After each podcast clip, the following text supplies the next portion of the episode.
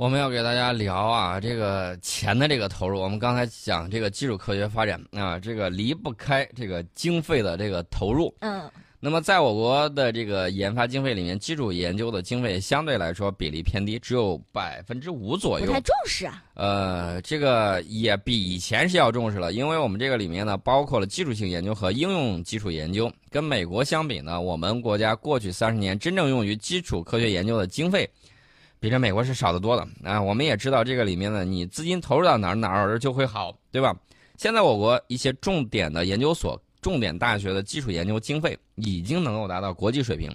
那么十多年前，这可能连发达国家的十分之一都不到。那么四十多年前呢，大概只有发达国家的百分之一。嗯，这个呢是跟经济社会的发展是有关的。我们这个从无到有能做到现在，我个人认为做的是很快而且很好。但是基础科学研究。这个东西呢，需要大量的这种积累啊，是靠时间的。这个要储备。对，这个怎么说呢？用别人百分之一的钱，还要比别人做得好，这个可能性不大啊。所以说，之前很多年我们的基础科学研究落后于发达国家，而现在百分之五的水平只能够维持跟跑世界先进水平。但如果我国有未来引领基础科学研究的雄心，那么就必须要加大经费的这种投入，只有大幅度增加基础研究的投入，才能从根本上解决这个问题。呃，到了我们成为了能够产生科学知识，而不是消费西方产生的科学知识的时候，我们的原始性创新、颠覆性创新就会源源不断的产生出来。呃，谈到这个经费投入，很很多人可能会问：基础研究领域众多，对国家来说，怎么判断在哪些项目上投的多一点，哪些投的少一点呢？其实最基本的原则就是要均衡支持啊，不能因为某个领域是冷门就不支持，某个领域是 热门就死命支持，从而影响了全面的这种发展。那么对于一个国家，特别是一个有雄心、有抱负的大国来说，那么在基础科学方面呢，一定要均衡发展，每个领域都要得到持续的支持。那么经费投入的研究呢，很复杂，一般需要管理部门进行非常精准的专门研究，组织各领域的专家进行研讨。参照国际上的做法以及整个国家基础科学发展的历史来敲定，啊，不要以是否有用去做判断啊，也不能盲目的跟风。那么现在我们看，美国有一大半的科研经费都在用于什么呢？生命科学的研究，有超过一半的院士都在从事生命科学研究。所以有的人觉得我们应该大力发展生命科学，而不是发展物质科学，这种想法存在很大的问题。因为什么呢？因为在基础科学研究方面。美国已经走过了很多的路，我们是很难避开，也很难绕过去的。嗯，虽然美国现在大部分精力在做生命科学，但是他们从探索物质科学的路上走过来，他是走过来的。你不能说看着他现在哦，他已经现在在蹦着跳了。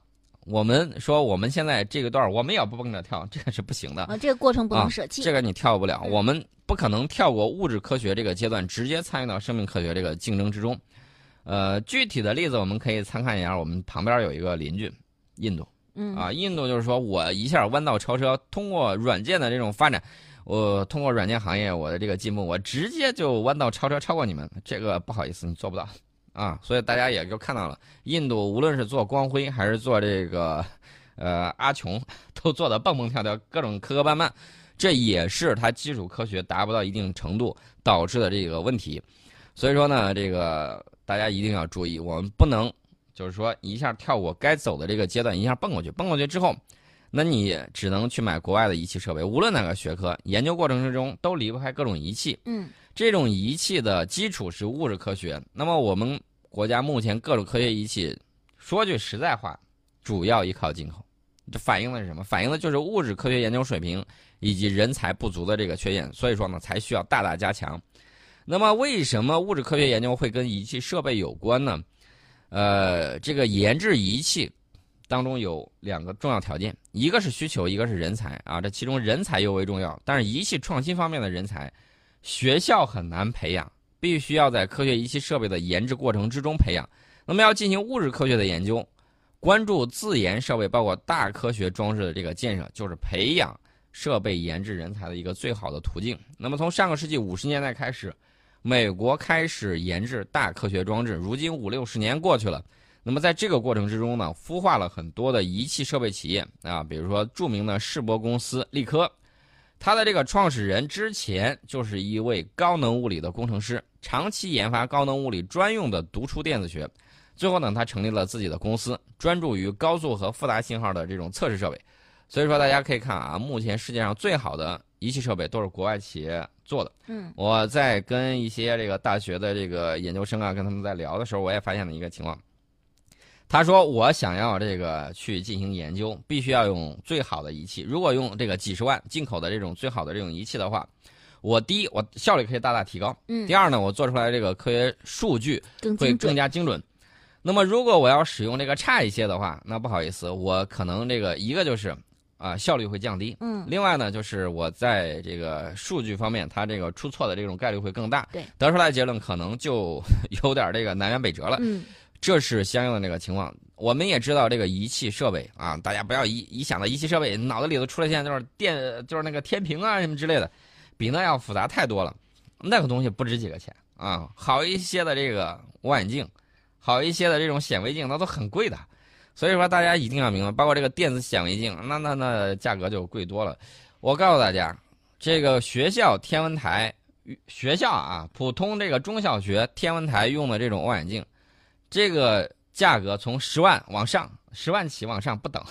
你想弄口径多大的？然后这是普通的啊，只是你够科学观测，然后科学体验。就一般观测了。一般观测，呃，达不到那种这种射电望远镜那种效果，你，达不到的。你想想这个价格是多少？所以说呢，这个基础科学的这种研究啊，要非常的关键啊。包括我们基础科学的这种竞争，也是国力的这个竞争，这个在高能物理领域。表现的尤为明显，但是呢，我们也要提防另外一种情况。有些人为了研究啊，为了要经费啊，我我们要知道，每个人都是作为一个市场的主体，他其实都有自己的这种打算在里面。嗯，他一定会选择对自己最有利的那种方式。这种最有利的方向未必是和国家发展的这种方向是相结合的。那么有一些去搞这种东西的时候，他光想自己出成果出，然后来有经费。但是呢，经费是有限的，如何用到这个刀刃上，这个也是很关键的这个地方。呃，所以说呢，我们就看杨振宁教授呢给我们提出了很多啊，包括有一些他坚决认为不应该去做的，那么确确实实绕开了很多的这种暗礁，或者说劳而无功、大而无当的这种科大科学项目也是有的。所以说呢，这个需要专家们去研究去讨论。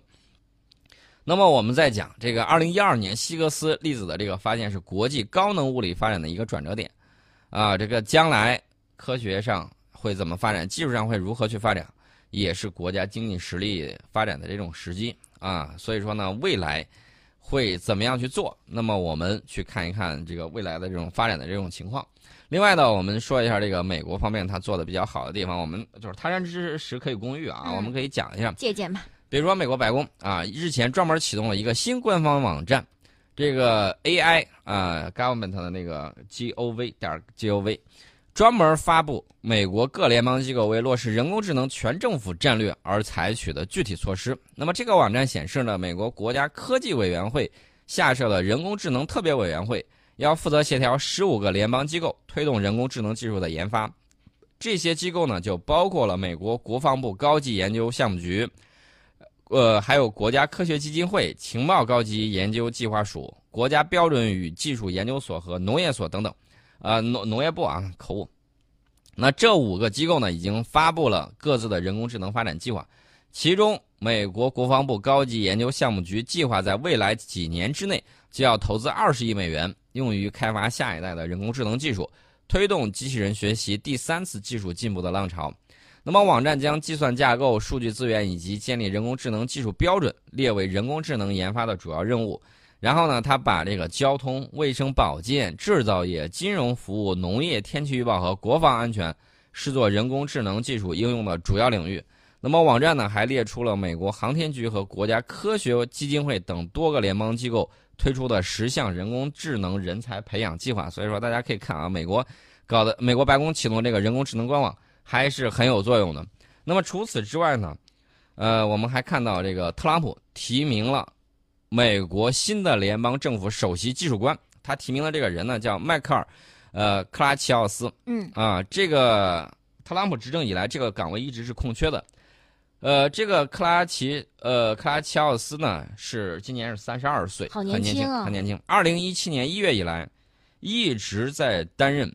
这个美国联邦政府的副首席技术官和白宫科技政策办公室副主任，他参与制定了美国人工智能、量子计算、5G、宽带通信、自动驾驶汽车、商用无人机和尖端制造等政策规划。呃，加入白宫之前呢，这个克拉奇奥斯呢供职于旧金山的蒂尔资本管理公司。所以说，大家可以看啊，他这个经历非常的有趣。那么，这个克拉奇奥斯毕业于普林斯顿大学，专业方向是希腊研究，获得了政治科学学位。而且呢，他曾经是清华大学的访问学者啊。作为总统科技政策顾问团重要成员，他的非科学背景呢，曾经招致过一些业内人士的质疑。呃，其实呢，这个公。就是我，我指的是美国白宫科技政策办公室，还有好多个职位空缺。现在他的这个主任是气象学家凯尔文，呃，德勒格麦，德勒格迈尔，啊，是这么样一个人。大家可以看啊，这个事情还是很有意思的。呃，我们看这些技术的这种发展，一方面呢有赖于各个机构相互配合，另外一方面呢巨额的这种资金的投入，还有什么呢？就是人才的培养以及管理人才整个架构的这种搭建。呃，所以说呢，你以后无论是开公司也好，还是做什么也好啊，多读书，然后呢，读好书，这样的话呢，有助于你更好的管理公司，更多的进行创新。呃，除此之外呢，我们给大家简单聊几个这个，本来其实本来是想放放放到明天去聊的啊，聊什么呢？聊这个科技和医学方面最近的这种最新的发展。其实呢，我们可以看啊，这个因为这个癌症大家都知道发病原因。啊，医学专家也不明。对，那么早发现早治疗其实是提高癌症治愈率的关键。那么美国麻省理工学院团队呢，研究出来一种新型的成像技术，啊，小到仅有几百个细胞组成的肿瘤也可以被识别，嗯，有助于及早发现癌症。那么现有的这种肿瘤成像技术无法同时满足分辨率和探测深度的要求，所以说呢，在早期癌症的诊断之上有局限性。麻省理工学院研究人员在新一期英国的这个科学报告期刊上发布报告，他们发现波长九百到一千七百纳米的近红外光非常适合对身体组织成像，因为波长较长的光在碰到物体的时候不容易散射，能更深的穿透身体组织。根据这个原理呢，他们采用的是高光谱成像法，在多个波长的光中呢同时成像，通过分析高光谱扫描数据。能够确定不同波长的荧光光源，从而呢确定探针的位置和深度。呃，在动物实验之中呢，他们就让那个实验动物把这套成像系统追踪，整个吞下去啊，穿过他们的消化道，直径是零点一毫米的荧光探针，通过这些探针呢来定位特定的癌细胞，并进行荧光标记。结果发现呢，这套系统可以成功的。呃，识别几百个细胞组成的这种微小肿瘤，而且探测深度能够达到八厘米，超过现有的生物医学光学成像技术。呃，大家可以看啊，这个目标呢是以无创的这种方式发现微小肿瘤，以便及早发现和诊治癌症。嗯，目前呢，他们正在运用该成像技术尝试早期的卵巢肿瘤以及胰腺癌、脑癌和黑色素瘤等等方面的这种探测。啊，大家可以看，科学技术不光是在改变我们的生活，同时呢，也在维护我们的这种健康。啊，科学技术的这个发展在方方面面，所以说呢，我们要加大对基础科学的这种投资的这种力度啊，加快我们基础科学研究人员的这种培养。对，有更多的学霸，你去报考专业什么的时候，可以选择一下基础学科。